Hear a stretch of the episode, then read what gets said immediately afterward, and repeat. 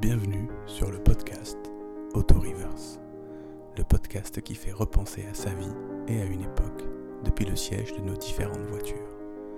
Le concept est simple. Un peu avant chaque épisode, je demande à mon invité de lister les voitures de sa vie dans l'ordre chronologique et de réfléchir pour chacune à une ou deux anecdotes marquantes. La première voiture dont il se souvient, celle de ses parents, la première qu'il a conduite ou achetée, la route des vacances, le trajet vers la maternité, un accident, un rendez-vous chez le garagiste. Tout est possible. Je leur demande un travail de mémoire inhabituel, mais qui, je l'espère, amènera à des conversations passionnantes à écouter. En fait, les voitures, je m'en fous un peu. Ce que je veux, moi, c'est écouter les gens. Écouter les gens se raconter, se confier, sortir de l'oubli des épisodes peut-être anodins qui en disent long sur eux et sur une époque. Alors, installez-vous confortablement, mettez votre ceinture, enclenchez la marche arrière et prenez le temps de regarder avec moi dans le rétroviseur. Je m'appelle euh, Johan, j'ai 36 ans. Euh, Je suis euh, sociologue, maître de conférence à l'Université de Versailles Saint-Quentin.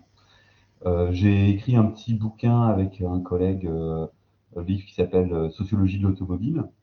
Euh, J'habite Malakoff, la, la région parisienne, la, la toute proche euh, région parisienne. Et puis j'ai le permis depuis pas si longtemps que ça, en réalité depuis, euh, depuis trois ans, je crois. Quatre ans. D'accord.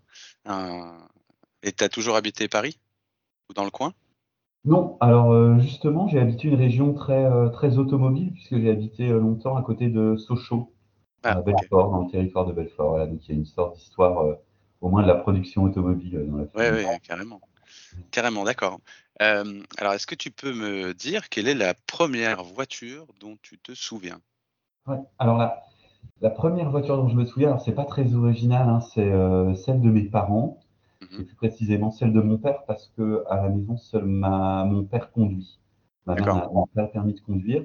Et mes parents n'ont jamais eu euh, qu'une seule voiture euh, pour toute la famille. ouais, Et, et cette voiture, c'est la première dont je me souviens en tant qu'enfant. Il y en a peut-être eu d'autres, mais j'étais trop jeune. Et c'était une Renault 11, ok, R11 grise, ouais, euh, qui devait avoir jusque dans les années, au début des années euh, 90. Alors, d'accord. ce dont, je me souviens, c'était qu'on était serrés dedans, parce qu'on était cinq, euh, on était trois enfants, et puis avec mes deux parents, donc on était. Et, euh, et les départs en vacances, c'était, euh, je me demande comment les parents faisaient, parce que les voitures à l'époque étaient beaucoup plus petites que, que les nôtres. Ouais, Et l'équivalent d'une R11 aujourd'hui, j'imagine que c'est quand même un peu plus gros. Mais, mais voilà, je me souviens qu'en tous les cas, entre frères, on se disputait pour ne pas avoir la place du milieu ah, qui était la pire Ben, euh, on était serrés, quoi. Ouais, ouais. Et puis, Notamment pour les voyages. C'est ça, pour les, Oh, pour les voyages, pour la place euh, des, des, des bagages un peu partout. Et... C'est ça, les, Ouais. les, ba- les bagages qui dépassent, euh, qui le, le coffre rempli. euh, je pense qu'on en avait aussi un petit peu euh, Mm. sous les jambes. Je me souviens de cette voiture qui était, alors bon, bah, qui, qui faisait son office, hein, mais mais qui n'était pas la, la plus, la, la plus spacieuse, on va dire. Ouais, ouais. Et c'était du coup une voiture qui était utilisée au quotidien par ton père ou, ou vraiment que pour les voyages et les déplacements du week-end?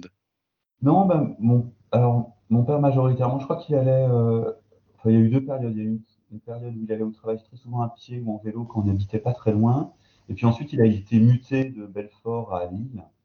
Et là, il prenait sa voiture quotidiennement, je crois. D'accord, ouais. Donc, c'était une voiture euh, euh, qui servait à ça. Aux courses aussi, je crois qu'on faisait les courses dans cette voiture. Euh, ouais, si mes souvenirs sont bons, c'est ça. Ouais. Ouais. Une, C'était euh, pas particulièrement une grande voiture qu'on peut utiliser euh, dans les autres enregistrements? Il y a souvent deux voitures, enfin il y avait souvent deux voitures. La grande qui était utilisée plus pour les voyages et la plus petite qui est utilisée souvent par la maman quand elle a le permis euh, et qui est utilisée ben, un peu pour les, les- les trajets quotidiens. Mais là du coup, euh, il y a que ton père qui a le permis, donc euh, C'est ça. La voiture donc, pour tout. Euh, exactement, elle était un peu omnibus et cette Ouais. vraiment à tout. Et c'était assez amusant parce que la façon dont mes parents s'en servent, ça m'a souvent fait réfléchir à, à, euh, qu'est-ce que fait une famille dans la division des tâches euh, entre hommes et femmes Mhm. sur, sur les trajets. Comme il n'y avait que mon père qui avait le permis, et ben mon père était obligé d'être là euh, pour quelque motif qu'il soit, hein, euh, pour accompagner, pour nous accompagner. Mon père était là Ouais. euh, pour nous accompagner dans, au sport ou ailleurs, euh, pour nous accompagner en course, euh, il était là. Voilà, donc ça faisait que finalement, euh, c'était une voiture très familiale parce que souvent, enfin, Ouais. on était, euh, on était au moins deux là-dedans. Bah, d'une certaine manière, même en tant, en tant qu'homme, dans les années 80-90, euh, c'était du coup quelqu'un qui était très participatif, enfin, je veux dire, qui, de fait devait être là. Euh, et, tout ne reposait pas sur euh, maman qui doit aller faire les courses, qui doit amener les petits euh, au judo ou à la clarinette ou je sais pas quoi, Ah, puisqu'il était du coup tout le temps, alors peut-être en rôle de chauffeur, Oui, peut-être pas en rôle de d'accompagnateur jusqu'au gymnase ou jusqu'au je sais pas Mhm. quoi, mais en tout cas en rôle de chauffeur, d'une certaine manière, c'était c'était par rapport justement à ce partage des à ces, à ce- ces partages de tâches, sa présence était obligatoire. Assez clairement. Et Ouais, ouais. en fait, comme beaucoup de choses, euh, on les remarque a posteriori quand on découvre d'autres familles. Ou... Ouais. Et, et c'est assez amusant parce que c'est en découvrant bah, d'autres familles, celle de ma compagne ou, euh, ou, ou d'amis, où je me dis, mais en fait, mais quand les mères conduisent, elles, elles ne font que ça, quoi. hein. elles font les courses, elles amènent les enfants. Et, et ça m'a amené à écrire un petit article scientifique ou un petit, un petit chapitre aussi de ma thèse. Où Je me suis dit, mais en fait, qu'est-ce que ça fait la voiture aux femmes euh, lorsqu'elles conduisent Qu'est-ce que, qu'est-ce que ça produit, quoi Ouais, c'est pour ça que émancipation et, et volant, c'est pas si clair en réalité. hein. Ouais, c'est ça, c'est que cette, cette forme de liberté à obtenir le permis et à conduire, c'est aussi euh, bah, super. Maintenant, tu peux le faire en fait. Oui, Ouais, ouais, c'est Donc, ça. euh, voilà. on Voilà. n'y gagne pas forcément euh, au change en fait. hein. Non, assez, euh, assez clairement. Donc ça, c'est Enfin, En tout cas, dans les années 80-90. Après, à l'heure Ouais. actuelle, je pense que les choses changent un petit peu, mais dans les, à cette époque-là, il y avait un peu ce côté-là. Bon, bah, puisque tu as le permis, puisque tu as ta voiture, euh, vas-y. Et moi, je peux rester à la maison et attendre euh, tranquillement. Oui, c'est ça. Et, et c'est assez rigolo parce que de, enfin, le, le partage des tâches chez mes parents est resté assez, euh, assez égalitaire et, et je pense que ça y a, y a quand même joué tout ça. Oui. ouais, ouais, d'accord. Assez- Et alors, le fait aussi qu'il n'y ait qu'un seul permis euh, à la maison, a, a- je, je- je vois bien qu'a a, a eu quand même de l'ampleur sur euh, le permis des enfants. Quoi. Euh, Ouais. Que ce soit mes frères ou moi, on a eu tous très tardivement le permis, euh, au moins à 28-30 ans. Quoi. Ouais. Pour, le, dire assez vite, enfin très tardivement. Bon, on l'a eu tardivement, enfin plus tardivement que la plupart des, Ouais, des gens. Ma mère avait une trouille assez bleue de la conduite. Elle avait commencé l'apprentissage de la conduite et puis elle avait eu une mauvaise expérience qu'il avait, qui lui avait dit euh, bon, moi j'arrête quoi. Euh, C'était l'époque où on pouvait commencer à conduire sans permis en réalité. ah oui, d'accord. Voilà, enfin, il y a l'époque des, du début des années 80, fin des années Ouais. 70 où, euh, où c'était un peu plus souple là-dessus. Et, tu dirais, excuse-moi, tu dirais que euh, c'est aussi cette peur peut-être que- qu'elle vous a transmise? Enfin, c'est ça que tu t'imaginais un peu? Alors, alors moins, la, moins la peur que, en tout cas, quelque chose qui n'en fait pas une passion. Quoi. Voilà, quelque Ouais, chose c'est ça, il n'y a pas d'obligation. Pas d'obligation, euh, voilà, pas de, euh, pas de socialisation. Je pense que si les deux avaient eu le, le permis, bizarrement, on se serait dit, bon, ben, euh, c'est important de l'avoir, alors que finalement, on aurait pu Ouais. compter sur deux personnes pour nous. Ouais, ouais, ouais. Oui, puis-. C'était aussi se rendre compte qu'on pouvait, dans un couple, être euh, celui ou celle qui n'avait pas le permis et c'est pas grave. Clairement. clairement. Ça manque pas. Enfin, elle, elle a jamais évoqué l'idée que c'était quelque chose qui lui manquait euh, et qu'elle aurait préféré l'avoir que de ne pas l'avoir. Alors, je pense qu'in fine, elle, aurait préféré l'avoir, mais elle avait, Ouais. elle, avait plus envie de le, passer. C'est vrai qu'il y a un moment, euh, euh, c'est assez fatal comme choix quand on a, à partir Ouais. de 35-40 ans, on se dit, bon, Oui, après c'est trop tard, quoi. Ouais, on a raté le coche. c'est ça. Ça sert Mais plus à rien. Ça c'est bien parce que mon frère aîné a le permis, euh, il est en couple et, euh, et avec sa, il laisse euh, sa femme conduire seule. Voilà, il ne conduit jamais. En fait. Ouais, il a le permis, mais il ne conduit pas. Je pense que voilà, il y, a- il y a des formes de, d'héritage familial ouais.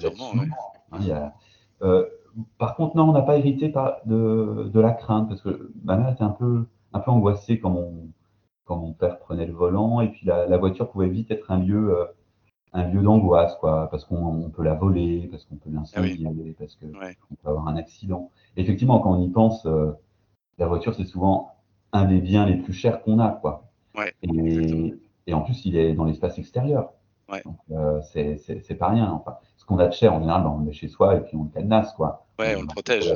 Hein, voilà. Et, la voiture, bah non, c'est quand même dans l'espace public. euh, donc c'est. bah, donc Et puis oui, oui, Oui, puis c'est cher, c'est et c'est utile, c'est-à-dire que euh, bon, c'est pas comme un bijou par exemple ou comme autre chose, c'est vraiment euh, un achat qui nous a coûté, qui va nous rapporter rien, qui va au contraire nous coûter de l'argent encore plus. Et en même temps, il faut en effet le mettre dans l'espace public et le laisser à la portée de toute personne qui pourrait la rayer, la voler, euh, un accident. Enfin, en effet, c'est un, c'est un, un- un objet qu'on qu'on qu'on fait bouger, qu'on fait Mhm. mouvoir d'un point A à point B, mais euh, qui, qui vaut énormément d'argent, Ouais. Enfin, qui nous a valu énormément d'argent et qui, qui nous coûte énormément d'argent. Donc, C'est en effet un, quelque chose d'un peu particulier par rapport au monde Ouais. extérieur. Ouais. C'est un drôle de bien pour ça. Ouais, c'est aussi nécessaire qu'un frigo, mais son frigo, on le laisse chez soi et Ouais. personne n'y touche, quoi. Ouais, ouais, normalement. Ouais. Ouais, mais, mais voilà, mais si ça tombe en panne, euh, bah, il en faut un dès le lendemain, quoi. Oui, exactement. Et une voiture, ça peut être ça aussi. C'est-à-dire qu'une voiture qui ne fonctionne plus, si vraiment on en a un gros besoin pour le travail et autres, euh, il faut aller très très vite en avoir une autre. quoi. C'est c'est un peu obligatoire. Et, et, euh, par rapport à la conduite, ton père était quelqu'un qui conduisait plutôt bien, parce qu'elle avait, elle avait pas peur de sa conduite. Elle avait. Alors, mon, mon, disons que mon père, il n'aime pas tellement les voitures ni, ni conduire. C'est Ouais. euh, c'est pas le moment le plus agréable pour lui. C'est pas un mauvais conducteur. Je l'ai jamais connu avoir euh, un accident ni même, euh, ni même d'accrochage. Ouais. Euh, c'est quelqu'un d'un peu, un peu étourdi, un peu tête en l'air, mais Ouais. voilà, bon, rien de. C'est pas, temps, un, c'est pas un chauffard, quoi. C'est pas un, non, pas un- et il a pas la passion de la vitesse ni de. pas du tout. Non, ouais, c'est pas, c'est, Pas pas, pas son truc. Ok. Donc c'est pas une peur qui était liée à ça en tout cas. Non, non, non, non, non. C'était. Non, je crois vraiment qu'il. Voilà, c'est aussi des, des craintes hein, parfois qui sont. petits- C'est c'est pas. C'est assez fréquent, en réalité, hein, la, la crainte de la route, la crainte de la Ouais. conduite. euh, ouais. Ouais, ouais. Bah, je, ma, ma mère à moi avait plutôt peur des autres. Mhm. Elle est en confiance euh, en tant que conductrice, mais elle voit autour d'elle qu'il y a énormément de gens en qui elle peut pas avoir confiance, puisqu'elle ne les connaît pas et qu'elle ne sait pas comment ces gens vont réagir dans telle ou telle situation, alors qu'elle, elle est sûre d'elle. Oui. Donc, Mhm. Il y a aussi ce- cette chose-là qui est in- incroyable, c'est qu'on est tous au même endroit, sur un même espace, et qu'il faut qu'on soit suffisamment en confiance les uns avec les autres pour se dire, c'est bon, vous n'allez pas me rentrer dedans, ou vous Ouais. allez respecter le code de la route comme moi, et donc on ne va pas avoir d'accident, et tout va bien se passer. Ah, clairement, hein, c'est vertigineux. hein, quand, quand on est sur l'autoroute en particulier, on est à 130 km/h, on se dit, euh, on est à quelques dizaines de centimètres les uns des autres euh, quand on Ouais. se déplace. Et, euh, on se dit, il y a le moindre accro, euh, et, et c'est terrible. Quoi, hein. Ouais, Bah oui, exactement, c'est une forme de coordination euh, Ouais. euh, assez vertigineuse. hein, carrément. Et alors donc, euh, donc la R11, Mmh. euh, elle reste combien de temps chez vous? Elle reste longtemps? Alors, la R11, elle, euh, elle reste jusqu'au début des années 90 avec la deuxième mutation de mon père, euh, qui est en fait euh, pas une mutation mais un licenciement, un plan de licenciement d'une grande entreprise française. Et comme, et comme beaucoup de ménages, qu'est-ce qu'on fait avec l'argent du plan de licenciement? Eh ben, on se dit, on va peut-être remplacer la voiture parce qu'on risque d'en avoir besoin si jamais euh, le job est plus loin. Et donc mes, mes parents euh, achètent pour la première fois une voiture neuve. Je crois que c'est la première fois qu'ils achètent une voiture neuve. Ils achètent une, une petite Renault, enfin une petite, une Renault Clio. euh, je me rappelle encore la gamme. C'était une Renault Clio Chippy. Je sais pas si vous voyez. Ouais, je vois, Oui. je vois très bien. Ouais, Ah, C'était très marrant. Il y avait, c'était bien un parfum, je crois. ou- ouais si, si, si, ouais, je vois, je vois bien. Ouais. Euh, C'est amusant. Et je pense que c'est le tribut de, de mon père à ma mère. Quoi. Bon, d'accord, on dépense pour une voiture neuve, mais alors c'est moi qui choisis le modèle. hein. Ouais, ouais. On va en prendre une avec une petite touche féminine. Euh, comme ça, ça, tout le monde sera content. Exactement, j'avais l'impression que c'était un peu ça. Alors, une Renault Clio, là encore, on n'est pas dans la grosse voiture, hein, pourtant on, est, on est cinq. Ensuite, euh, mes parents et, nous- et moi, euh, toute la famille, on habite toujours dans des zones assez urbanisées. Donc, on habite toujours en ville, hein, D'accord. en, ok. en moyenne, dans des, euh, bon, on n'a pas besoin non plus de faire des, des dizaines de kilomètres par, par jour. Nous, on habite, on habite en face du collège où on habite, D'accord. voilà, c'est pas très compliqué. Et en l'occurrence, voilà, cette petite Renault Clio, ça m'a fait souvenir l'odeur du neuf, l'odeur de la voiture neuve. Qui est oui. quand même, je pense qu'on t'en parle souvent, Ouais. cette odeur du neuf est, est un peu atypique. Quoi. Enfin, on la, on, la, on la reconnaît après entre mille, même, même 20 ans plus tard, j'imagine. Ouais, ouais, carrément ça, plus, plus le fait justement de d'acheter cette voiture. Enfin, c'est un achat, euh, c'est un achat conséquent souvent, et euh, le, le plaisir de rentrer dedans et de sentir justement cette, cette nouveauté, c'est-à-dire que personne normalement ne l'a utilisé ou euh, juste pour faire 2 ki deux, deux kilomètres Ouais. Autour pour l'essai. Mais euh, oui, oui, il y a, il y a ce côté-là qui est, qui, qui est vraiment de cet ordre-là, de cette, on a acheté quelque chose de très cher et en plus c'est neuf, donc c'est à nous euh, encore plus peut-être qu'une voiture d'occasion. Ouais, ça c'est quand même assez, euh, assez amusant. Et, et, et de la voiture, j'ai surtout le souvenir de l'autoradio. Alors, est-ce qu'on avait un autoradio avant? Est-ce qu'il n'était pas intégré? Je sais plus. Ouais, Dans tous les cas, voilà, j'ai le souvenir de l'autoradio qui était euh, vraiment une sorte de nouveauté quoi, pour, euh, pour Ah oui. C'était un, un moment agréable quoi, d'avoir de la, voix, de la, de la, la musique et, et surtout sur la musique qu'on veut. J'imagine qu'il y avait peut-être des CD ou euh, Ouais, ou des- 90, 92. Ça doit être ah, si, il, devait, il devait y avoir déjà des CD, je pense, ou alors des cassettes au moins, ça c'est sûr. Ah, peut-être des cassettes. ouais. Peut-être des cassettes, je dirais 92, là, euh, oui, je mettrais encore des cassettes dedans. Est-ce que c'était un autoradio escamotable? Nous, on avait ça, on avait un autoradio qu'on pouvait sortir, ça, il y avait, qui était assez gros et lourd, et je me souviens, mes, mes parents le sortaient et l'emmenaient ensuite euh, bah, là où on allait, euh, dans le sac à main ou je sais pas où, euh, pour éviter qu'on nous vole cet autoradio. C'est ça, parce que l'autoradio, c'était l'objet. Alors, je pense aussi que c'était pour ça. hein, on, on sentait bien que c'était un objet valorisé. euh, Oui. Donc, euh, c'est pour ça que les enfants aiment. Et, et voilà, là, cette, euh, cette Clio, c'est surtout le souvenir. Voilà, Clio Chippy, je revois encore le petit logo, une sorte de Ouais. là. Je revois l'autoradio. Ouais, mais c'était pas très grand finalement pour, pour 5, une, une Clio. Là, j'imagine que même par rapport à la R11, ça m'a l'air plus petit. Alors, donc pour les vacances, vous avez dû encore. toute la famille a dû bien rigoler encore. Ah Ouais. bah, euh, à chaque fois, c'était. euh, je me rappelle combien mon père euh, s'y prenait tôt, ou la veille au soir, ou tôt le lendemain matin pour, euh, pour charger la voiture. Dans, et puis, euh, aucun centimètre carré n'était. Ah oui, évidemment. C'est le fameux Tetris du départ en, C'est ça. du départ en vacances. Mais plus on a une voiture plus petite, plus on réfléchit à, oui. au, comment dire, au minimum à emporter. Euh, parce que plus on a une voiture, plus on veut la remplir. Enfin, je dirais, plus le, coffre est grand, plus on va la remplir parce qu'on va se dire, bah allez, c'est bon, il y a de la place. C'est ça, on peut y aller. euh, et je le, Voilà, vois, euh, je le vois effectivement progressivement en, en prenant de l'âge. Et, et alors, au-delà de la, de la Clio, bah, j'étais un peu comme tous les, enfin, sûrement comme beaucoup, beaucoup de garçons. Avec mon petit frère, on jouait beaucoup aux voitures. Mhm. Alors, c'est marrant parce qu'en en, en réfléchissant à l'émission, je me suis dit, mais qu'est-ce que j'aimais les voitures italiennes? Alors, je pense que la- le début des années 90, euh, enfin, en tout cas, toute mon enfance a été bercée encore où il y avait quand même la voiture euh, italienne était encore une voiture un peu statutaire, un peu symbolique. Ouais. Ouais. Euh, donc je me rappelle qu'on avait des petits modèles, les fameuses petites voitures, qui étaient souvent des, des, des majorettes, mais souvent italiennes, mon souvenir. On avait beaucoup de modèles italiens. Mais Ouais. surtout, mon souvenir, c'est la, la BMW de mon oncle. On a un oncle euh, qui, co- alors, qui adorait avoir des grosses voitures. Et, et il avait toujours des BMW. Et il adorait prendre le modèle M5, là. Euh, ces modèles, c'est des séries 5 euh, euh, boostées. Ouais, qui vont vite. qui vont très vite. Et Ouais. alors, cet oncle-là, alors évidemment, il est, il est profession indépendante, il est, il est chef d'entreprise. C'est souvent des voitures qu'on trouve dans les mains de ses propriétaires. Il les achetait toujours d'occasion, toujours. Ouais. Toujours. Il les achetait, euh, il, faisait, il roulait des kilomètres et des kilomètres pour aller acheter sa, ses voitures. Il en changeait souvent parce qu'elles se faisaient voler, parce qu'elles se faisaient. euh, enfin, il lui arrivait pas mal de- d'ennuis. Mais alors, mes frères et moi, enfin, en tout cas, euh, mon petit frère et moi, on adorait monter dans la voiture de mon oncle. Quoi. Parce que c'est vrai qu'entre la Clio, Chippy et la BMW M5, Ouais, il n'y a, Euh, pas- bon. y a pas photo. Ouais, ouais. non. Et alors, quand on faisait des petites balades, euh, qu'on passait chez l'oncle et tout, on adorait, euh, on adorait monter dans la voiture. Et, et il faisait des pointes, à plus de 200 km/h sur l'autoroute. Hein. Ah oui, ok. Avec Ouais. les, les garçons derrière, avec les. Toi et ton frère. Ouais. Oui.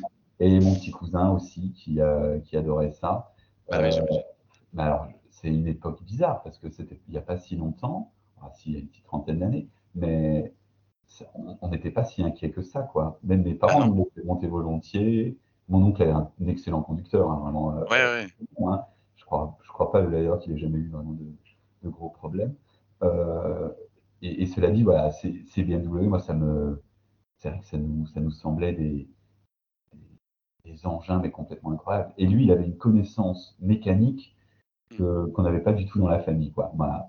Euh, il, te parlait toujours de chevaux, de cylindres. Ouais. Lui, il était vraiment passionné. Il était ah passionné par l'automobile et le l'engin qu'il avait entre ses mains, qui était une force, enfin, euh, une puissance. Et ça, ça, ça l'intéressait plus, en effet, que ton père qui avait l'air d'utiliser la voiture comme quelque chose d'assez utilitaire.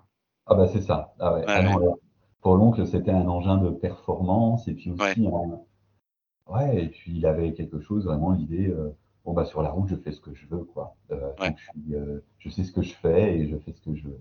Ouais. Et puis c'est un espace de liberté. Enfin, et puis il y avait aussi ce que beaucoup de gens disent quand ils se retrouvent au volant d'une voiture puissante, c'est à quoi bon être dans mmh. cette voiture si c'est pas pour la pousser? Enfin je veux dire, pourquoi avoir une voiture qui peut monter à 250 et rouler à 120 sur l'autoroute comme les autres, ça n'a pas de sens. Ce qui est ah hors, la loi est dangereux et, tout ce que tu veux, mais, mais euh, les personnes qui aiment ça, évidemment, ont envie d'appuyer et de ah ben. foncer. Ah, et, et, pour lui, tout a changé au début des années 2000. Bon, il a commencé à perdre beaucoup de points sur son permis, évidemment. Ah oui, il en a rattrapé, il a perdu, repris, etc. Et euh, il a tout à fait changé, il s'est mis à la mode des, des, des 4x4 un peu vintage. Donc, les performances de vitesse sont pas, sont pas ce qu'ils recherchent le plus. Hmm. Mais, il y a quand même le goût de l'inédit le goût de. ça. Alors, il faut dire qu'on habitait pas loin de la frontière allemande. On était vraiment à quelques dizaines de kilomètres où il y a des portions d'autoroute qui sont libres de vitesse. Donc, ça permettait aussi de faire là, d'aller même encore plus vite que les 200 ou 230 qu'on vivait en France sur la 36. Mais, et puis d'acheter, j'imagine, justement, peut-être les, les, véhicules d'occasion, ils étaient peut-être achetés en Allemagne d'ailleurs, non? Euh, Je pense que pas mal ouais. en Allemagne, mais pas que, parce que à l'époque, je pense que aujourd'hui, c'est assez simple d'acheter et de faire immatriculer une voiture euh, euh, dans un pays frontalier, enfin, en tout cas dans un pays européen. Mm-hmm. il, y a, il y a 20 ans, je ne suis pas. Dans mon souvenir, il allait souvent en France, mais je sais. Ouais, ouais, ok. C'est vrai que oui. et donc, c'est le permis à points qui, qui l'a complètement cassé dans son projet de vitesse. Complètement, complètement. Et puis, euh, ouais, non, je crois qu'il euh, il a eu, euh, il a eu des grosses frayeurs réglementaires, on va dire. Hein, oui, oui, bah, j'imagine. si on se fait attraper à 200, on peut vite perdre des points. Ouais. Et il a eu une, enfin, une chance, ou en tout cas, il est passé entre les mailles du filet pendant des, des années. Quoi. Ouais, ouais. Bon, après, il faut revoir le contexte. Hein. Je crois que le port obligatoire de la ceinture, ça doit être. Parce que ça aussi, c'était un de mes souvenirs, c'est début des années 90, quelque chose comme ça. Ouais, ouais, euh, on s'était beaucoup moqué de mon père qui un jour s'était fait. On était tous dans la voiture, parce qu'on était souvent ou tous dans la voiture ou, que mon père. Et puis il se fait interpeller par un gendarme, il a, il a, il a pas sa ceinture et puis euh, il n'arrête pas de dire oui, monsieur l'agent. on, se moquait beaucoup de lui en, disant qu'il était, euh, qu'il était très, très soucieux de l'ordre établi. Ouais, très poli. Très poli, très, euh, très respectueux. Et il s'avère qu'en réalité, euh, je crois qu'il n'avait même pas eu euh, de, contravention. Enfin, c'était des, époques un peu glorieuses où on pouvait, on pouvait dire simplement je suis désolé, ça n'arrivera plus. Oh, peut-être que ça marche encore, mais c'est quand même moins.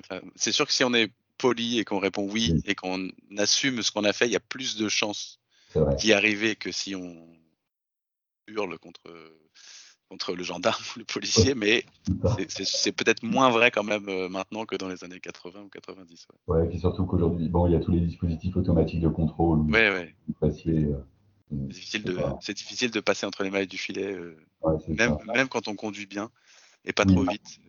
Ça peut ah arriver.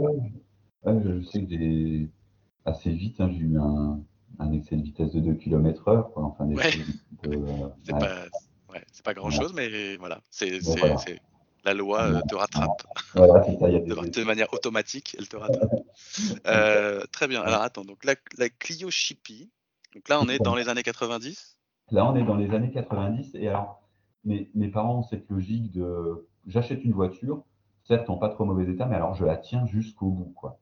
Ah oui, oui, je cherche pas à en changer ou non. Euh, tant qu'elle roule, on y va. Hein. C'est ça, et là je pense qu'elle a elle tient peut-être 17 ou 18 ans, la, pas mal. La puis, euh, Ah ouais, pas mal du tout. 200 000 km, 220 000. Oh, je Bravo. saurais pas te dire parce que, Ouais. en fait, je quitte le domicile familial. Je, je commence mes études euh, à Dijon. Ils ont encore cette voiture et ils l'ont. euh, c'est en 2003, ça. Donc, ça fait déjà 11 ans. Donc, à mon avis, ils, ils changent de, de- de voiture il y, a, il y a une petite dizaine d'années, quoi. Ah ouais, ouais, ah bah, pas mal. Avec beaucoup de travaux, beaucoup d'entretiens, etc. Oh. ou, euh, Non, plus pas, pas, pas Ah ouais. non, non. Non, bah, ah oui, parce que ça, c'est aussi de leurs conditions. Si jamais ils mettent trop d'argent, ils changent. Oui, quand même. C'est Ouais. que là, elle, c'est aussi, euh, elle, elle dure longtemps et il change pas parce qu'elle est, euh, comment dire, c'est une bonne voiture. Elle Quoi. est fiable, voilà. Voilà, elle Ouais. est fiable, exactement. Ouais, elle est fiable. Et, et en fait, la voiture suivante, c'est assez rigolo parce que je me disais, finalement, la voiture suivante qu'ils ont, je la connais peu. J'y suis monté euh, une paire de fois. C'est une, une Opel Agila, mais qu'ils achètent quand j'ai 23 ou 24 ans. Et donc, Oui, c'est ça. T'es es déjà Déjà, parti. ouais. euh, Ouais. ouais, tu, tu vas plus. On va plus trop dans les voitures de nos, de nos parents euh, quand nous-mêmes on est adultes. C'est très rare Ouais. finalement qu'on se fasse conduire par eux après. bah, C'est l'inverse euh, plutôt qui se passe. Exactement. Et, et c'est là où on voit que, que la mobilité, c'est aussi l'accès à l'autonomie. Et Ouais. on, on rigole souvent de, du, du permis de conduire comme rituel, mais c'est un des rares rites de passage qui reste, quoi, hein, où, Ouais, euh, ouais. qui nous fait passer de la, la jeunesse à l'âge adulte. Euh, certes, ça se rate un petit peu, mais ça s'obtient euh, au bout d'un moment.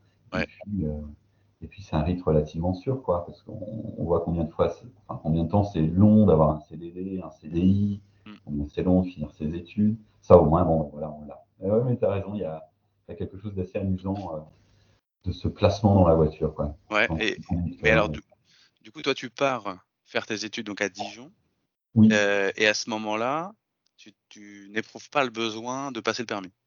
Enfin. Il n'y a aucun besoin. Ça c'est jamais, c'est pas, t'as essayé puis finalement tu l'as pas fait et tu l'as fait plus tard. C'est vraiment, tu te présentes même pas euh, dans une auto-école. Pas du tout. Bah, alors, il y a vraiment, euh, autant, tu sais, il y a des gens qui aiment la voiture, autant il y a des gens qui s'inscrivent un peu contre. Et je crois que mes parents, finalement, ils sont un peu là-dedans. Que pour eux, Ouais, la ok. voiture, c'est pas quelque chose d'indispensable. Ouais. Et, et même souvent, ils moquent euh, gentiment, hein, ils tensent euh, euh, nos entourages. Ils disent, ben, écoutez, ben, on a trois gamins, ben, on a préféré que nos trois gamins fassent des études plutôt que qu'ils aient le permis. Quoi. Ouais. Et voilà, donc il y a- il y, a cette forme de euh, plutôt mettre en. Un sociologue dirait qui, qui valorise plutôt le capital culturel que le, capital technique, quoi. hein. Je comprends. Y il y a un petit peu cette idée-là derrière, et ça s'est pas démenti parce que je crois que le plus. Le frère, enfin, l'enfant qui a eu le plus jeune le permis, ça doit être 26 ou 27 ans, donc très tardivement. euh, euh, Par rapport à la moyenne, après, euh, c'est Par rapport pas, à la moyenne. voilà, Ouais. c'est pas, c'est pas fou. Mais il y a aussi, euh, j'entends hein, le, le capital culturel. Il y a aussi une histoire peut-être de d'argent. Enfin, dire, ça coûte, ça, le permis coûte cher, ça c'est un fait. Mais la voiture coûte cher. Enfin, je veux dire, euh, euh, t'as trois enfants, tes trois enfants passent le permis. Euh, tu peux pas offrir, euh, enfin, c'est difficile d'offrir le permis à tes trois enfants et d'offrir à tes trois enfants la première voiture. Donc Ah bah, il faut qu'ils se débrouillent un peu. Et si dans votre parcours à vous trois, enfin je sais pas, oui, à vous, à vous trois, euh, le choix était un choix d'études plus ou moins long euh, et, et pas euh, et, et comment dire et, et pas d'acheter une voiture qui allait vous et de pas travailler avec un salaire qui vous permettrait d'acheter une voiture, bah, forcément euh, le choix est vite euh, vite fait parce que c'est un, un achat et un gouffre derrière qui n'est pas sans conséquence. Donc il faut Ah pouvoir bah, le faire. assez- Assez clairement, alors ouais, effectivement, il y a plein de facteurs. On, on vivait en ville, et puis on a tous fait nos études évidemment en ville, parce que les études, ça se fait plutôt en ville, donc pas de besoin immédiat. Euh, on n'avait pas non plus besoin d'aller sur nos lieux de travail, euh, parce qu'on on était, on était en études. Donc euh, voilà. le- Et puis c'est vrai que souvent, le permis de conduire, c'est quelque chose qui est, qui est financé par les proches, hein, par les Ouais. proches, l'approche parentale, que ce soit les parents, les grands-parents. Et puis en l'occurrence, euh, chez nous, non, il n'y a pas eu, euh, il n'y a pas eu ces formes d'investissement. euh, je le vois Mhm. autour de moi, hein, souvent c'est les grands-parents, les grands-mères, les Ouais. grands-pères. les Là, c'était pas une, euh, c'était pas une, une option. Enfin, je veux dire, c'était pas euh, Non, une, une idée, en tout cas, non. pour vous. il a- Ouais, Mais les grands-parents ou les proches autour avaient, avaient été bien sûr généreux, mais pas, pas dans, pas à ce point-là, quoi. Ouais, ouais. Mais pas pour ça, en tout cas. Non, et pas pour ça non plus, Mhm. effectivement. Et donc, moi, je commence à faire mes études à Dijon. Ben, en- J'y vais en train. hein. Je crois que j'y Ouais. vais une seule fois en, une ou deux en voiture parce que mon père m'emmène, bah, avec ma mère d'ailleurs, pour m'installer la première fois à l'internat. Donc ça, ils viennent une, une, ou deux fois en voiture. Mais là encore, ils n'aiment pas tant que ça prendre la voiture pour ces, ces trajets. C'est deux heures et quelques de route, un peu moins de deux heures. Je ouais. donc je, je, fais du train. Finalement, le train c'est pas très cher, ça marche plutôt bien je fais des études qui sont un peu, un peu prenantes, euh, des classes préparatoires où le, même le samedi on est pris, donc finalement je rentre pas tant que ça. Je suis interne dans un euh, dans le bahut où je suis, donc c'est pas euh, pas affreux, donc je passe toujours pas le permis, toujours ouais, pas. Pas de besoin. Est-ce que à ce moment-là, tu étais proche de gens qui avaient le permis et qui pouvaient t'emmener à droite à gauche s'il y avait des besoins de, je sais pas, euh, euh, des boîtes de nuit, des bars, euh, des restos, des je sais pas quoi, des sorties. Si, si autour de toi en plus tu as des gens qui ont le permis et qui sont prêts à t'amener quelque part, tu as encore moins le besoin. Assez clairement. Ben, en fait, c'était un peu ça, parce que mes proches amis avaient le permis, mais d'un autre côté, euh, vraiment, je me rappelle que qu'est-ce qu'on marchait, quoi. Ouais. C'est, je me, je me, souviens même de, de, de, marches parfois très longues, et franchement, ça a été, c'était pas si fréquent que que je fasse appel à des, à des amis pour le. Ouais. Ouais. On, des choses en bus. Je me souviens de prendre le bus, de prendre le. Ouais, après, si toutes tes sorties étaient dans la ville, oui, tu n'avais pas besoin de, de, prendre la voiture, c'est sûr. Euh, Dijon, c'est pas une ville euh, immense. Non. En plus, donc on peut vraiment faire beaucoup de choses à pied. Euh... Ouais, c'est ça. Donc. Euh, ouais, alors, par contre, là où c'était le plus gênant, c'était l'été, parce que quand je faisais des jobs, euh, des jobs étudiants, euh, je me souviens en particulier où je louais des pédalos dans un base de loisirs euh, à la périphérie de Belfort. Et là, c'était un peu chiant parce qu'on peut, il y avait vraiment pas beaucoup de bus. euh, J'étais Ouais. très coincé. Et donc là, il se pourrait que de temps en temps, j'ai des collègues qui m'aient déposé de ci, de là. Mm. Euh, je me souviens aussi d'avoir bossé pour une boîte de travaux, de travaux publics. Là encore, les horaires sont atypiques, les lieux sont atypiques, donc euh, euh, c'était pas tout à fait évident. Je me souviens Ouais, qu'avec une histoire de bus, de marche à pied, pas toujours agréable. Ouais. Bah, tout ce qui est un peu en périphérie des grandes villes, euh, bah, c'est toujours, c'est tout de suite bien plus compliqué, quoi. Parce qu'en effet, le trafic euh, urbain est pas pensé, en tout cas en termes de, de densité et de, de, périodicité, pour, pour la périphérie. Et c'est là où, justement, euh, c'est là où une voiture nous ferait. Je sais qu'à côté de chez moi, moi j'ai un, un, pote qui mettait, euh, je crois, une heure et quart pour aller pour traverser deux villes du 93 qui ne sont euh, en fait pas loin en, en voiture. Mais il n'avait pas son permis, donc il devait prendre en fait un, enfin bref, des chemins un peu euh, qui, qui, qui, étaient pensés vers Paris, ouais. euh, alors que de banlieue à banlieue, alors là il y a les nouveaux métros qui vont arriver dans quelques années. J'imagine que ça va changer un peu la donne, mais il y avait ça.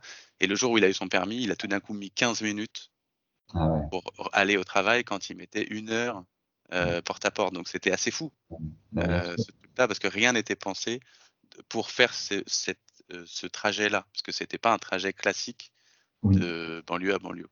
Bah, c'est ça. Et, et c'est aussi pour ça que les habitants de l'approche banlieue ont beaucoup plus la voiture que les habitants de, de Paris intramuros, ouais. qui sont pourtant oui. plus risqueux.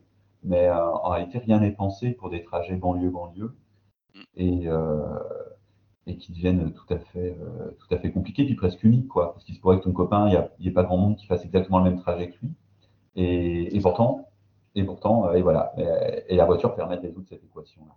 Ah ouais, et la voiture, elle permet toujours de résoudre les équations euh, de temps et d'espace, quoi. Ça, Mais toi, tu prouvais que c'était possible de le faire à pied. Il fallait juste s'organiser. Enfin, à pied ou en bus. Il fallait juste ouais. s'organiser. Mais, mais, sous conditions de temps, euh, ouais. sous des, des, conditions de, de, de, de vie euh, très, très favorables, quoi. Pas d'enfants, pas de. Oui, oui, bien sûr. Bien sûr. Voilà. Bah, tu étais plus jeune, donc tu avais euh, l'énergie et le temps pour, pour faire ça, ouais. Et c'était des boulots d'été. Donc ça veut dire que c'est pas euh, le truc que tu allais faire tous les jours de toute ta vie. Ouais. Donc il y a aussi ça, c'est que le, la pénibilité des transports et de la distance. Euh, Aujourd'hui, moi quand je vois des gens sur l'autoroute là qui vont vers Paris tous les matins, moi je, moi je prends les transports, mais je vois des gens sur l'autoroute, je me dis mais pourquoi ils prennent pas les transports? C'est beaucoup plus simple. Et en fait, je me suis dit que peut-être que là où ils habitent, oui. ils mettraient deux heures et demie à aller au bureau à Paris, quand là, en voiture, ils vont mettre deux heures. C'est ça. et ben c'est cette demi-heure-là gagnée, elle change tout. Et, et c'est quand même plus intéressant pour eux de prendre la voiture et d'être dans les bouchons tous les matins que de faire deux heures et demie de transport le matin, deux heures et demie de transport le soir.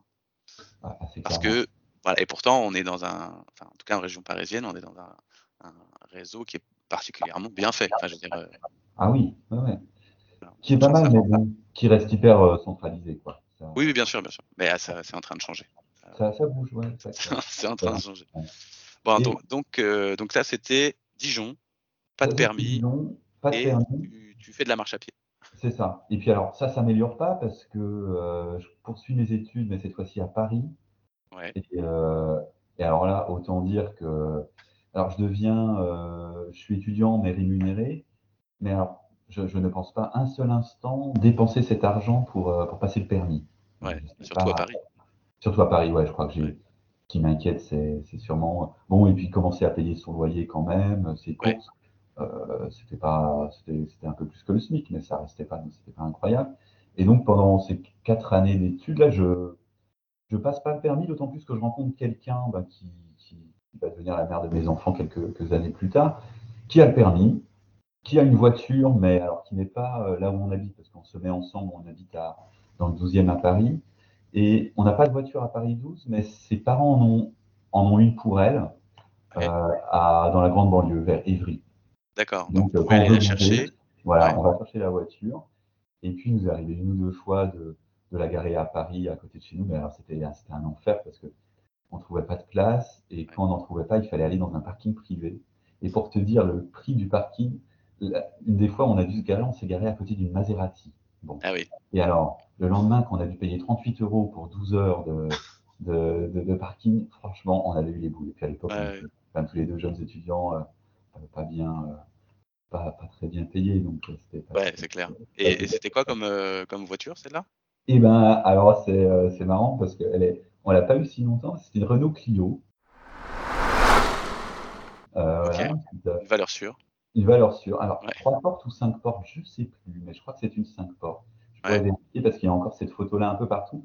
Elle avait été offerte par mes beaux-parents à ma, à ma femme pour ses, ses 18 ans, je pense. Euh, D'accord. où, euh, et je me ra- il y a, il y a- il y a des photos un peu partout, que ce soit chez sa grand-mère ou chez les parents, euh, où euh, il y a un gros nœud euh, cadeau sur. euh, Ah oui, sur d'accord, ouais. la C'est voiture. vraiment un cadeau. Ouais. Ah, un gros cadeau.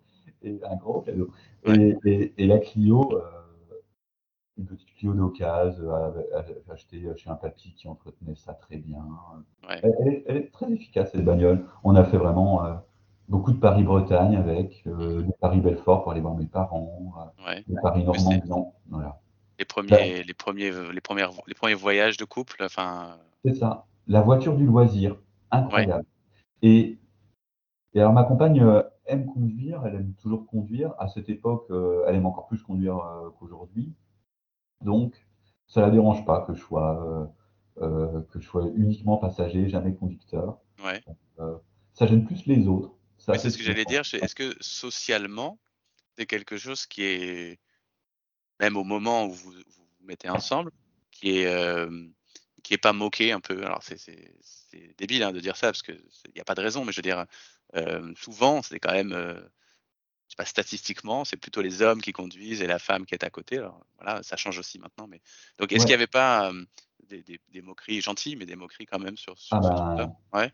On, on se rend compte qu'on transgresse l'ordre social quand euh, il y a du rire, quand euh, Ouais. il y a du questionnement, euh, quand il y a de la surprise. Et, et- et pendant tous ces moments-là, c'était tout à fait le cas. hein. Ouais. Ah, mais c'est pas trop dur de conduire toute seule. ah, alors tu trouves qu'elle conduit bien. euh, Ouais. Et alors quand est-ce que tu passes le permis? Alors voilà, plus dans Oui, la évidemment. euh, efficace. Mais oui, ouais, assez, euh, assez clairement. Ça, c'est sûr que c'était des- une forme de transgression de normes de genre. Normalement, c'est l'homme qui conduit, et puis là, non. Ouais. Est-ce qu'il n'y avait pas des questions aussi sur la, là, je sais pas si, si- je, vais- je marche sur des jeux, mais sur la masculinité un peu, tu sais, euh, le côté, bah, euh, t'es un bonhomme, euh, il faut, faut, c'est toi qui dois conduire euh, ta femme ou ta famille ou tu vois. euh, Est-ce qu'il n'y avait pas un peu ça aussi euh, de temps en Ah, je temps pense que, que c'est probable, d'autant plus que ça venait aussi souvent ben, de, de, de, de femmes qui n'avaient pas eu le permis, par exemple, Mhm. hein, euh, ou qui avaient été habitués à ce que ce soit essentiellement des hommes hein, qui, qui Ouais. soient derrière le volant. Ah ouais, oui, c'était une, une, situation sociale qui était intégrée, qui n'était pas justifiée, mais qui était intégrée. Donc, pour vous, ça devait être problématique de voir un schéma qui n'était pas euh, classique. Surtout que toi, je pense que tu l'assumais sans problème. Oh, ben, c'était juste quand, quand ma compagne était fatiguée ou euh, où je voyais que c'était pénible ou que Ouais. il y a, il y a des moments aussi où on est en soirée et là on sait que bah, ce sera toujours le même qui va conduire. Oui. Voilà. C'est quand même euh, des moments où on, où on demande, voilà, on demande à l'autre beaucoup hein, Oui. euh, et on, on- on donne peu là-dessus. Donc je, je travaillais à être un bon copilote. C'était l'époque où on n'avait pas Google Maps Ouais, euh, voilà, ou, ou à, à faire le, la discussion. mais c'est ça, à pas t'endormir, à Ouais, pas, t'endormir quand elle était fatiguée. C'est ça, voilà, à- et à essayer de, de, de jouer ce jeu-là. Ouais, Euh, ouais, ouais, je, je comprends. Mais c'était assez amusant parce que d'un côté, euh, d'un point de vue de la masculinité, comme c'était à l'époque, c'est moi qui, qui étais payé, et euh, donc voilà, il y avait des choses où ça En se cas, entre vous, entre il n'y avait pas ce problème-là. Là, je parlais Non. surtout des gens euh, extérieurs qui auraient pu éventuellement faire des, des remarques de ce genre. euh, C'est ça. mais Par contre, vraiment, je pense que c'est devenu quelque chose de plus, de plus ennuyeux, cette situation, quand on a déménagé dans un, suite à la mutation, enfin, là, au premier poste de, de ma femme, on est muté à côté euh, d'Auxerre, dans Lyon, euh, dans une commune, mais éloignée, vraiment éloignée d'Auxerre, hein, euh, Ouais. une vingtaine de kilomètres. Et alors, moi, je me retrouve avec un poste d'enseignant-chercheur euh, en région parisienne, sans le permis, en vivant euh, dans la pampa de Lyon. Quoi. ouais, Bon. Et alors là, je me là, ça commençait vraiment à être compliqué parce que Ouais. Ma femme ne pouvait absolument pas faire le taxi pour moi. Enfin, elle avait des interdits professionnels ou euh, de toute façon, je ne comptais pas lui demander ça. Même quand elle pouvait le faire, je m'arrangeais Ouais. autrement. Et, et alors là, c'était festival parce que je prenais le bus avec les lycéens. En fait, il y avait des, des lycéens euh, dans mon petit bled qui allaient Ouais. à Auxerre. Et ensuite, je prenais ce petit bus le matin. À Auxerre, euh, je marchais une bonne demi-heure parce que les lycéens, on les dépose dans des lycées, Ouais. Et j'allais ensuite prendre le train à la gare qui était à une demi-heure, 25 minutes du lycée. Et là, je prenais le train et j'arrivais jusqu'à Paris. Et puis à Paris, je devais reprendre des trains euh, euh, de banlieue, etc., pour arriver à, l'université. Et là, sincèrement, euh, je mettais, je crois, 3h30, 4 Ah ouais. pour la porte hein, pour. euh, Ouais. bon. Euh, alors évidemment, je ne le faisais pas tous les jours. J'avais un pied à terre à Paris où je m'arrangeais pour dormir ailleurs.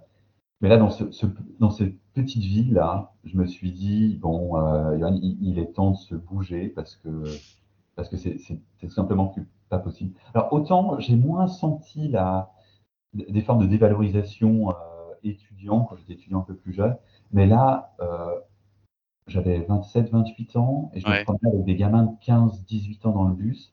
Mm. Bah, sincèrement, je me sentais vraiment euh, un peu décalé, quoi. Ouais, ouais, pas, Ah, à ta place, ouais, pas à ta place. En plus, là, c'est l'exemple même de en voiture, ce trajet-là jusqu'à ton université aurait été bien plus simple. Enfin, en tout cas, jusqu'à l'entrée de Paris, quoi. En tout cas. J'aurais mis 1h40 ou sinon Voilà, je en bagnole euh, jusqu'à la gare. Euh, Oui, exactement. et j'aurais garé euh, ma bagnole à la gare. Ce que faisaient pas mal de gens du coin, enfin non pas mal, ce que faisaient les gens du coin qui, qui travaillaient, euh, Ouais. qui travaillaient à Paris. Et, et alors bien sûr, bah, parfois il n'y a pas de bus scolaire ou pas de bus scolaire qui me permettait d'arriver à l'heure. Enfin, c'était, donc, je prenais même parfois des taxis, mais alors euh, il faut imaginer ce que ça coûte un taxi pour faire Ah 20 ouais. bornes. Alors Ah je suis ouais. bien devenu copain avec un, un des patrons d'un- d'une boîte de taxi du coin.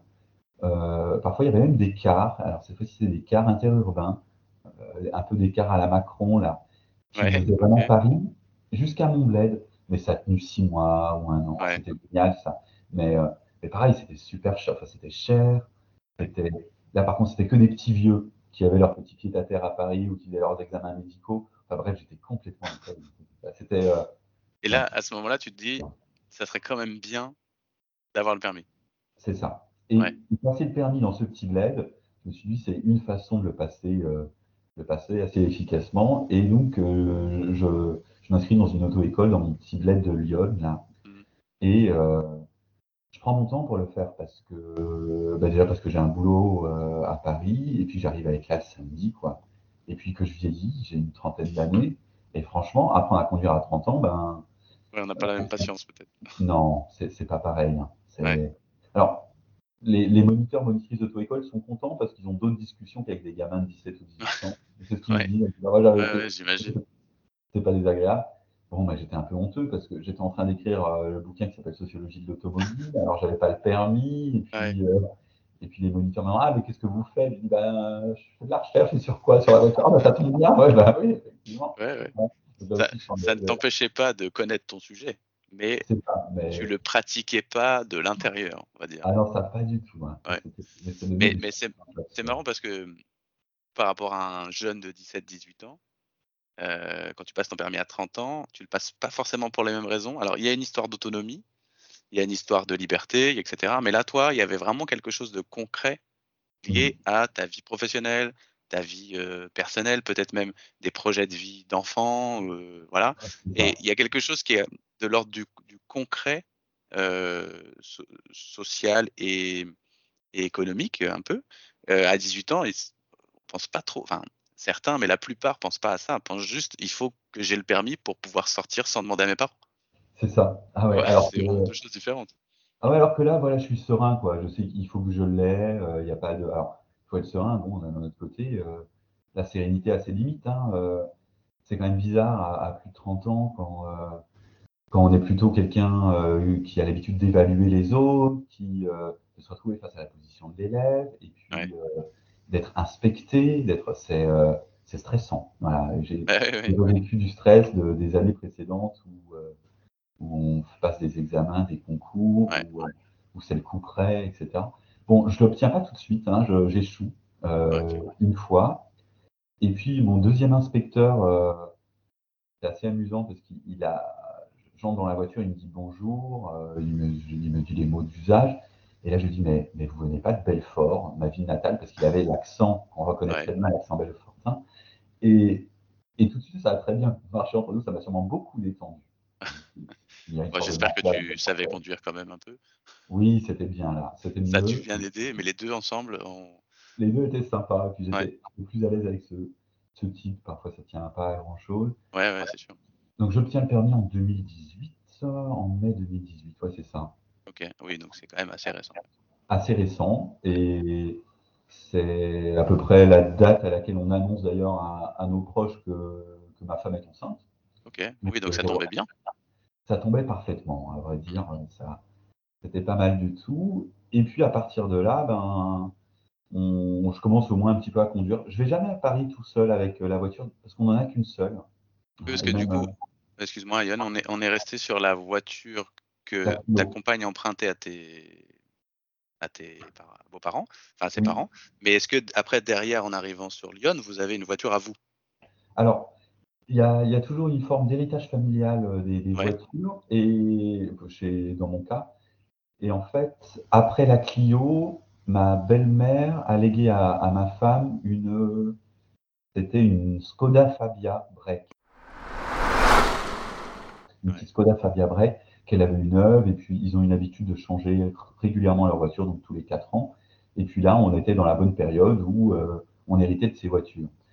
Quatre ans après euh, la Fabia, on a une Ford Focus. Et c'est celle avec laquelle je, conduis aussi euh, une fois que j'ai le permis de conduire. D'accord, ouais. Ta, première voiture. La Fabia et la Focus.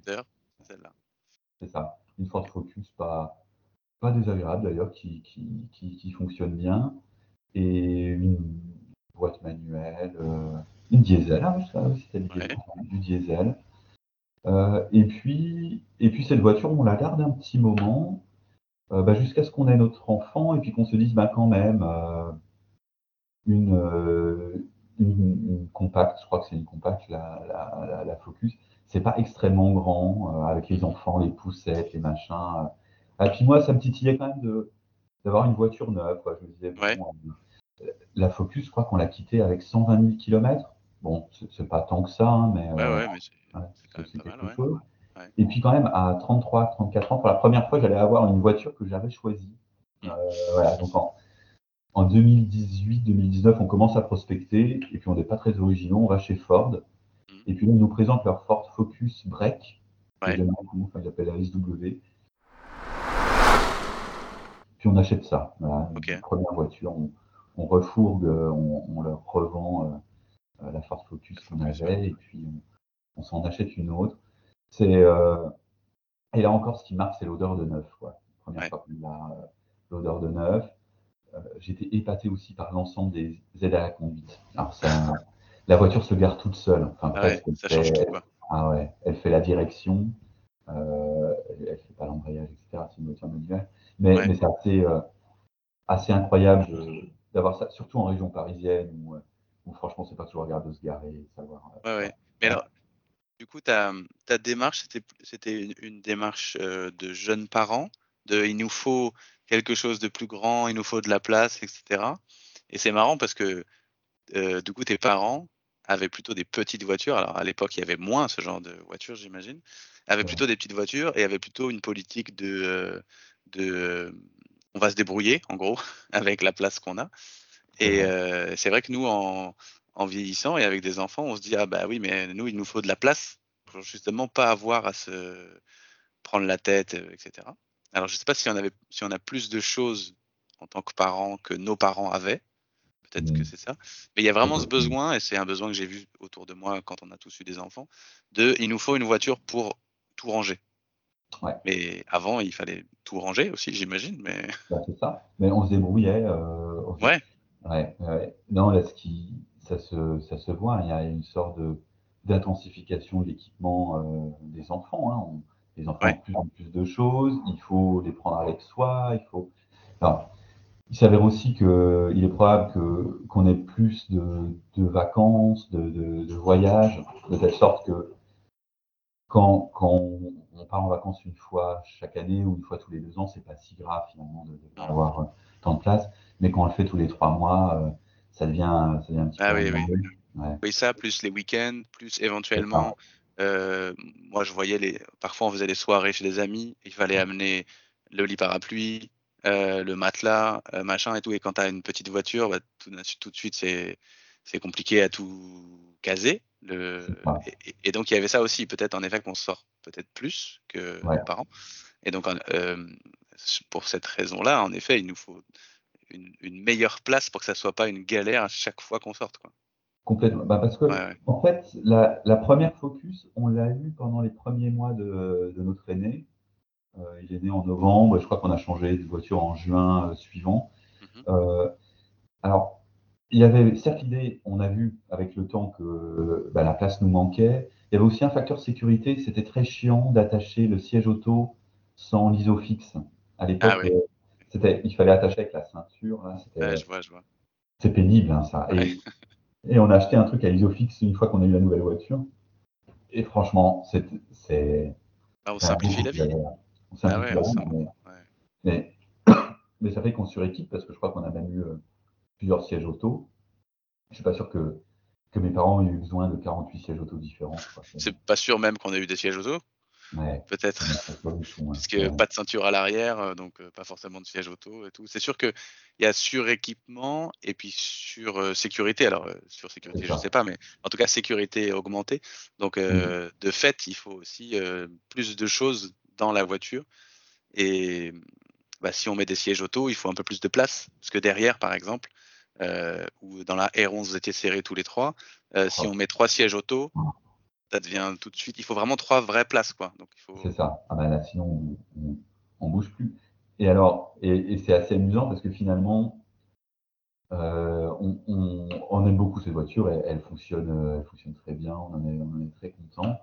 Et, et on a eu un, un deuxième enfant. On a aussi un, un, un grand cocker, mais qui, qui était là avant l'aîné. Mhm. Et euh, avec la naissance de la deuxième, autour de nous, en particulier mes, mes, mes beaux-parents, euh, euh, se, nous posaient la question, mais comment vous allez faire avec ce break, avec deux enfants et le chien?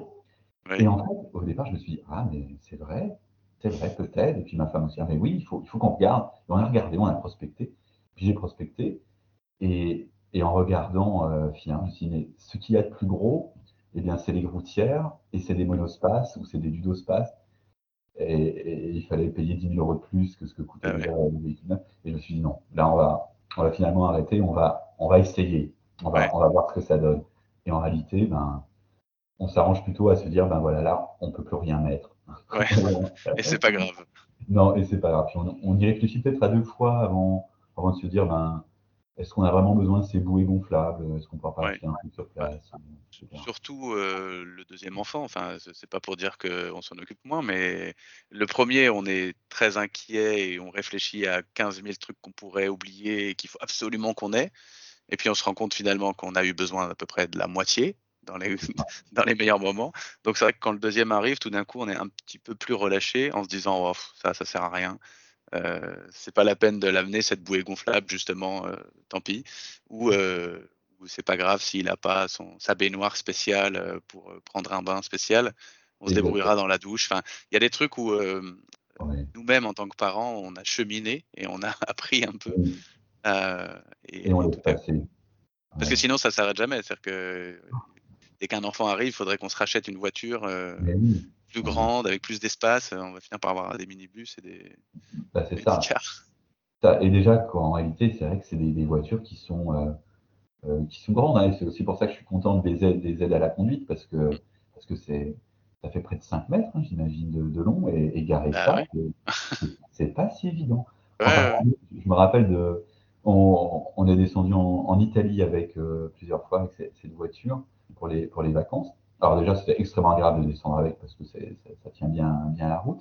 Mais par contre, les Italiens, c'est pas des habitués des grosses voitures. Euh, les Italiens ne sont pas des, des gens de la, le, le, phénomène SUV marche beaucoup moins que, ouais. chez nous, par exemple, chez, chez eux. Et puis, oh, moi, j'ai, j'ai eu des frayeurs. Hein. Conduire là-bas n'était pas toujours hyper agréable parce que je trouvais que les rues étaient étroites, les routes étaient étroites. Que, Mm.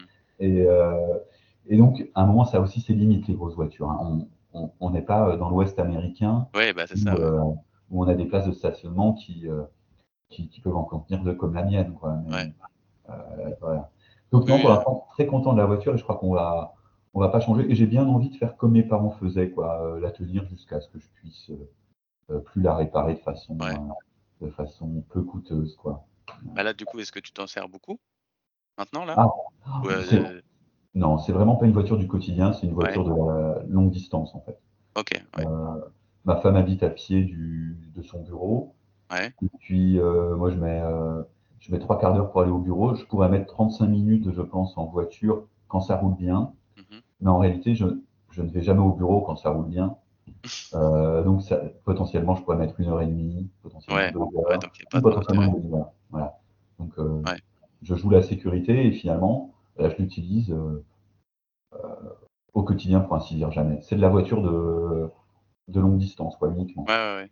Est-ce que est-ce qu'il y a un, un, décision écologique aussi un peu ou pas ou pas trop? Est-ce que c'est quelque chose qui, qui, qui te touche un peu de se dire bah je vais essayer de pas trop utiliser ma voiture parce que finalement pour faire ce déplacement là j'en ai pas vraiment besoin. Je peux me débrouiller autrement. Euh... Bah, c'est sûr que je, je me sentirais pas tout à fait à l'aise de prendre ma voiture, alors que finalement je peux faire un trajet euh, équivalent en termes de distance. Bon. Et puis il faut dire que j'étais très peu socialisé à, à, la voiture, quoi. Pour ouais. moi, prendre la voiture, c'est c'est vraiment beaucoup moins évident que de prendre euh, de prendre les transports, quoi. Mmh. Prendre la voiture, ça, j'imagine pour certaines personnes, ça les stresse même pas du tout. Moi, ça me stresse quand même toujours un peu. Je me dis bon, ben, je suis euh, je suis un conducteur consciencieux, mais pas euh, j'adore pas ça quoi. Et ce serait pas un plaisir que d'y aller euh, d'y aller euh, d'y aller tous les jours quoi. Donc c'est vraiment une voiture de famille quoi dans le sens où c'est assez rigolo on produit un peu ce qui, qui ce qui s'y passe. On, on l'apprend on l'apprend on est souvent tous ensemble hein, ouais, ouais, ouais. Voilà.